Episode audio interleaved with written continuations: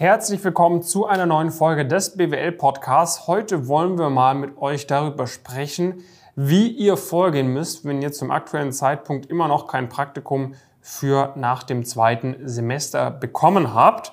Jonas, kurze Einordnung in die Thematik für die neuen Zuhörerinnen und Zuhörer. Warum ist es wichtig, ein Praktikum nach dem zweiten Semester zu machen? An wen richtet sich dieser Inhalt hier? Ja, also wenn man natürlich hohe berufliche äh, Ziele hat, insbesondere in Richtung Investmentbanking, Strategieberatung, Private Equity zum Beispiel gehen ähm, möchte und das auch schon so früh weiß, ähm, dann ist es sehr, sehr erstrebenswert, auch direkt damit, damit anzufangen. Ähm, das zeigen wir auch Tag für Tag äh, mit unseren an die 1000 aktiven ähm, Teilnehmenden. Seit vier Jahren ähm, helfen wir denen praktisch Schritt für Schritt dabei, diese ähm, Ziele zu erreichen. Machen das Ganze mit einem ja, Team hier aus, äh, aus Frankfurt, arbeiten mit zahlreichen Unternehmen und Hochschulen aus dem Bereich zusammen.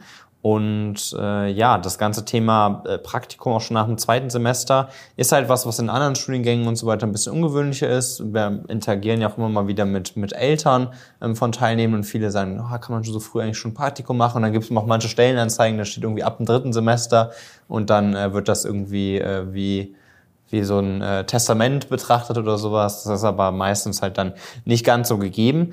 Und ähm, man kann sehr früh schon richtig, richtig gute Praktika machen. Ähm, also wir haben super viele Leute, die direkt, relativ unabhängig teilweise von der Hochschule, Abitur und so weiter, die es schaffen, wirklich direkt in Richtung Consulting und, äh, und M&A zu gehen. Ähm, und da auch teilweise echt schon gute äh, Optionen haben. Also mhm. internationale äh, Banken, teilweise irgendwie T3-Firmen und so weiter. Hängt alles immer ein bisschen vom Profil ab.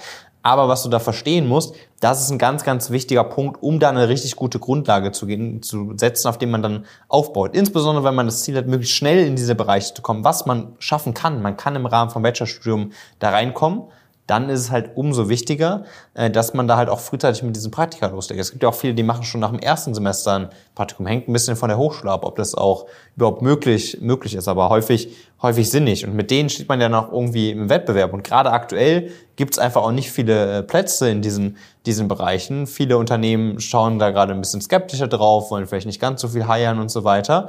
Ähm, und das ist aller Wahrscheinlichkeit nachher auch was, was noch ein bisschen äh, anhalten wird. Und deswegen sind gerade auch die Praktikaplätze teilweise, teilweise weniger. Unternehmen suchen einfach, ähm, einfach weniger und dementsprechend ähm, ist das auf der einen Seite sehr, sehr wichtig, dieses Praktikum zu machen und es ist gerade auf jeden Fall ein bisschen, äh, bisschen schwieriger allgemein geworden. Und wenn du jetzt dich dann noch nicht drum gekümmert hast, ähm, dann ist es äh, ja jetzt auf jeden Fall höchste, höchste Eisenbahn, weil wir haben ja auch das letzte Video müsste sein, unsere Erfolge im Januar da hatten wir super viele Leute, die da genau diese Zusagen äh, bekommen haben. Und ich meine, Januar ist ja jetzt auch schon ein bisschen länger her dann. Genau so, ne? Das heißt, du musst dich wirklich jetzt drum kümmern. Das heißt, äh, ganz, ganz konkrete nächste Schritte für dich. Ne? Wenn du quasi jetzt hier ähm, äh, diese, diese Podcast-Folge die anhörst, wäre, dass du initial am besten mal auf unsere Webseite gehst und einen Termin ausmachst für ein Beratungsgespräch. Weil wir werden jetzt gleich ein paar äh, grundlegende Sachen mit an die Hand geben. Äh, es gibt allerdings keine One-Fits-All-Lösung. Nicht jeder Zuhörer, nicht jede Zuhörerin von dieser Folge wird sich bei den gleichen Firmen bewerben, wird mit den gleichen Unterlagen sich bewerben können, sondern das muss man individuell erarbeiten.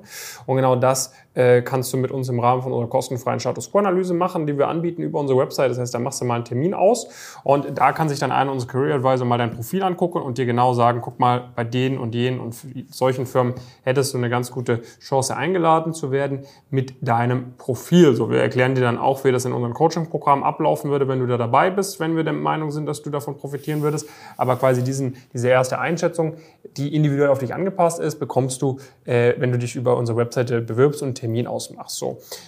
Grundlegend, du musst verstehen, du hast drei Schritte, äh, um jetzt ein gutes Praktikum zu bekommen. Schritt Nummer eins ist Auswahl der passenden Unternehmen. Schritt Nummer zwei ist es dann, die, äh, die Unterlagen zu, abzuschicken und sehr gut abzuschicken. Und der dritte Schritt ist dann die Interviewvorbereitung. Wie der Jonas vorhin schon gesagt hatte, aktuell sind wir in so einer Marktphase. Äh, da ist zum einen natürlich äh, ist ein bisschen Skepsis im Markt vorhanden, Auftragslage äh, von, von einigen Unternehmen, nicht von allen, aber von einigen Unternehmen ist gerade nicht so gut wie in anderen Zeiten. Und dementsprechend ist man vorsichtiger mit Praktikanten, stellt also tendenziell eh weniger ein und zum Zweiten bist du halt auch einfach spät dran. Ne? Also ähm, ich weiß nicht, warum du dich nicht schon früher beworben hast, aber am Ende des Tages ist es jetzt halt so. Ähm, aber äh, es ist immer noch ein Zeitpunkt, ne, jetzt hier äh, gerade Ende Februar, Anfang März so, das ist noch nicht zu spät. So, du hast immer noch, äh, du hast immer noch die Möglichkeit, ein, ein Praktikum äh, zu bekommen. Ja. Ähm, nach dem zweiten Semester ohne Frage. Ich hatte mir damals, ich war nach meinem zweiten Semester im Vorstandsstab der Schweizer Großbank UBS beispielsweise. Ich hatte mich damals beworben Mitte, Ende März, Anfang April. So, und das hat auch geklappt. Und äh, ich hatte mich da auch noch für äh, bei einem ganz, ganz kleinen Private Equity Fund beworben. Das war auch irgendwie so April, Mai rum. Das hat auch geklappt. Aber es waren halt damals auch andere Zeiten. Ne? Das war 2000, 2016 im Sommer. Ne? Das ist jetzt auch schon äh, acht Jahre her, wo ich damals nach dem zweiten Semester meine Praktika gemacht habe. Und es ist inzwischen natürlich einfach schwieriger geworden, natürlich auch durch uns, durch unsere ganzen Teilnehmerinnen und Teilnehmer, die sich die besten Plätze größtenteils schon gesichert haben über die letzten Monate. Und du musst jetzt halt wirklich gucken, wo du da bleibst. Ja, also ähm, wenn du das jetzt zeitlich auch wirklich faktisch nicht hinbekommen hast, auf Grundlage von Uni und so weiter, dann ist das auf jeden Fall übrigens auch ein Thema, was du definitiv angehen äh, solltest für die Zukunft. Auch da arbeiten wir mit vielen unserer Teilnehmenden ähm, dran, weil am Ende ähm, gerade äh, zu Beginn des Studiums ist es halt wichtig, da diese, diese Effizienz auch, äh, auch zu haben in den, in den Noten. Am Ende bringt es dir nichts, wenn du jetzt einen äh, herausragenden Schnitt hat, aber so ein Praktikum zum Beispiel nach dem zweiten Semester nicht, äh, nicht hast, weil wenn du jetzt da kein Praktikum machst, dann um irgendwie im Bachelor, Rahmen des Bachelors noch einzusteigen, wird das halt ein bisschen darauf hinauslaufen, dass du irgendwie Urlaubssemester machst oder irgendwie sowas in die Richtung. Ähm, genau, und dann vielleicht zur Auswahl der Unternehmen. Was da die ganz typischen Fehler sind, dass super viele Leute ähm, ja irgendwie halt, also man kennt die in, in eine Richtung diese ganz großen Player. Das große Problem ist, dass viele ähm, dann halt hier in diesem Kontext halt nicht die kleineren Unternehmen kennen, so halt vielleicht nur auf 10, 15 Bewerbungen kommen, auf die Unternehmen, auf die sich alle bewerben. Ob es jetzt in Richtung ähm, Consulting oder, oder Investment Banking ist, gilt eigentlich das Gleiche. Ähm, wenn du dich jetzt irgendwie bei den Big Four und den Next Ten und dann noch den paar Boutiquen, die irgendwie jeder kennt in, in Frankfurt oder, oder München oder wo auch immer, ähm, bewirbst, so, diese werden halt vermutlich ihre Plätze auch schon, auch schon be belegt haben. Ne? Und das ist ja dann unser Ansatz auch, ähm, dass wir mit großen Unternehmenslisten arbeiten, wo du dich auch ganz gezielt selbst einordnen kannst äh, und so relativ problemlos halt auch noch auf eine hohe Anzahl von Bewerbungen kommst. Ähm, und so einfach die Möglichkeit ähm, hast, halt viel mehr Bewerbungen rauszuschicken und am Ende ähm, auch viele Unternehmen mitzunehmen, die auch vergleichbar gut sind wie die, die alle kennen, die aber vielleicht ein bisschen weniger bekannt sind, zumindest bei den Leuten, äh, also bei den Studierenden. Und Studierende sind ja, machen jetzt nicht gerade den Markt, den Markt aus. Ähm, und wenn man äh, das gemacht hat, sollte man halt, wie gesagt, 30, 40 Unternehmen ist gerade jetzt mit dem das zeitlich dann schon ein bisschen knapper ist, das Minimum, was man auf jeden Fall rausschicken können sollte. Und das sollte passend sein. Es sollten nicht irgendwelche Unternehmen sein, die viel zu gut sind. Es sollten aber auch kein Unternehmen sein, wo es sich dann gar nicht lohnt, ein Praktikum zu machen. Dann schickt man die Bewerbungsunterlagen raus. Was gibt's da zu beachten? Ich meine, man ist früh im Studium, hat vielleicht gar kein Praktikum, vielleicht mal irgendwas gemacht. Genau, da muss man halt wirklich zeigen, dass man eben diese Professionalität mitbringt, äh, auf die geachtet wird im, äh, im Banking, im Consulting, bei Startups etc. Also das heißt, trotz wenig Vorerfahrung muss man zeigen, hey, ich bin trotzdem professionell, ich weiß, worauf ich mich einlasse, ich habe mich über eure Firma informiert, ich finde das spannend, was ihr macht, ich weiß, was für, für Projekte ihr macht ähm, und das geht mit Recherche und den richtigen Bewerbungstechniken. So, und bei uns haben wir halt den Service, ne? es gibt ganz, ganz viele Anleitungen, Vorlagen, die man benutzen kann. Und ich persönlich schaue da auch dann ganz gerne über die Bewerbung nochmal rüber, kann man mit mir durchgehen, die Formulierung, die man, raus, äh, die man rausschicken möchte, etc., dass da auch wirklich alles on point ist. Und das ist natürlich dann ganz klar, wenn du verglichen wirst mit anderen Leuten am zweiten Semester, die keine Ahnung haben, wie man richtige Bewerbung abschickt, und dann kommst du mit deinen Bewerbungen ab, dass du dann eher äh, auch eine Einladung bekommst zum Vorstellungsgespräch, wenn du auf den Erfahrungsschatz von jemandem zurückgreifen kannst, der da schon mit tausenden Leuten Leuten auch zusammengearbeitet hat in dem Bereich. Ja. So, und dann na, schickt man so schon noch eine gute Anzahl an Bewerbungen ab, meist so 30, 40 Bewerbungen. Äh, vor allem jetzt, ne, nachdem die Zeit ein bisschen hinten ist, muss er noch mal ein bisschen mehr Bewerbungen abschicken als normal. Dann bekommst du eine Handvoll Intervieweinladungen. Was ist da wichtig, wenn man nach dem zweiten Semester was bekommen will?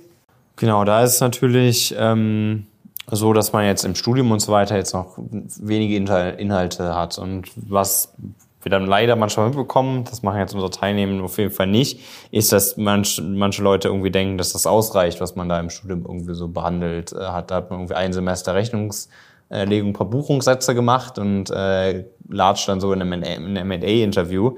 Das wird natürlich nicht funktionieren. Also du musst ja ganz gezielt äh, und separat darauf vorbereiten. Das ist auch wirklich was, was ähm, irgendwie, ja, je nachdem, was, wie viel du vielleicht auch schon privat gemacht hast und so weiter, aber mindestens mal irgendwie zwei intensive Wochen ähm, sein würden. Ähm, und äh, das ist am Ende so, ähm, dass halt ja viele dieser, dieser Unternehmen sehr ähnliche Fragen stellen und so weiter, kann man sich schon sehr, sehr gut darauf vorbereiten, wenn man das denn, das denn weiß. Das ist auch was, ähm, wo dann leider irgendwie manche Leute auf irgendwelche englischsprachigen Inhalte zurückgreifen und so weiter, was halt gerade bei diesen Unternehmen halt auch keinen Sinn macht, weil die halt Deutschland sind, die beraten deutsche Unternehmen.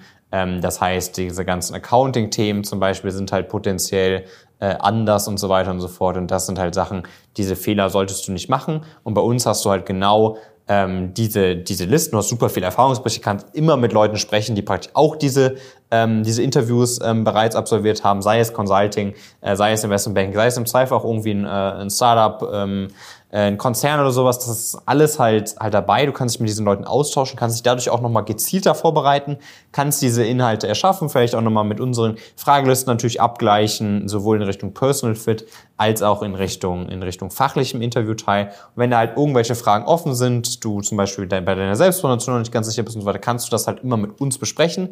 Und die, wir haben halt Ne, wir arbeiten mit tausend Leuten aktiv zusammen, die wirklich aktiv mit teilnehmen in unserem Programm sind wir haben alles schon mal erlebt. Ähm, wir, wir kriegen da auch die, wenn dein Karrierepfad jetzt vielleicht nicht ganz so stringent war oder sowas in die Richtung, kriegen wir das super ähm, verkauft und positioniert im Rahmen von dem, von dem Interview. Personal Fit, auch enorm wichtig, immer der Start. Ähm, da arbeiten wir dann viel gemeinsam dran. Wenn halt irgendeine technische Frage irgendwie zum Beispiel unklar ist, wenn du dir dann nicht was genau verstanden hast oder sowas, kannst auch das jederzeit mit uns ähm, abklären. Ähm, und das ist halt ähm, total, total wertvoll. Und so kannst du das halt wirklich noch schaffen, dieses Praktikum nach dem zweiten Semester zu bekommen, was einfach, wie gesagt, ein ganz, ganz wichtiger Grundstein irgendwo ist, um diese Karriere dann Schritt für Schritt aufzu, ähm, aufzubauen. Und ähm, selbst wenn es nicht dein Ziel ist, im Rahmen vom Bachelorstudium irgendwie schon einzusteigen, ähm, macht es super viel Sinn, diese Praktika möglichst früh zu machen, möglichst schnell voranzukommen, weil du dann einfach auch ganz neue Möglichkeiten hast, gewisse Sachen zu sehen und so weiter, wenn du einmal gewisse Top-Unternehmen auf deinem CV hast. Genau, ich glaube, das hat dir jetzt schon einen ganz guten Überblick gegeben, was zu tun ist. Und wie gesagt, jetzt für dich der konkrete nächste Schritt. Bitte einmal auf unsere Webseite gehen, Termin ausmachen, möglichst zeitnah. Lass da bitte jetzt nicht noch mehr äh, Zeit äh, in, den, in, den, in den Raum gehen oder wie man sagt, in den Wind gehen sondern schau, dass du jetzt einen Termin ausmachst, jetzt äh, äh, mal mit uns in den Austausch gehst und dann können wir konkret die nächsten Schritte mit dir durchplanen, dafür sorgen, dass du nach dem zweiten Semester noch ein für dich möglichst relevantes Praktikum bekommst. Die Website von uns, pumpkincurse.com, findest du verlinkt und dann äh, sehen und hören wir uns in der nächsten Folge. Bis dahin viele Grüße aus Frankfurt von Jonas und David.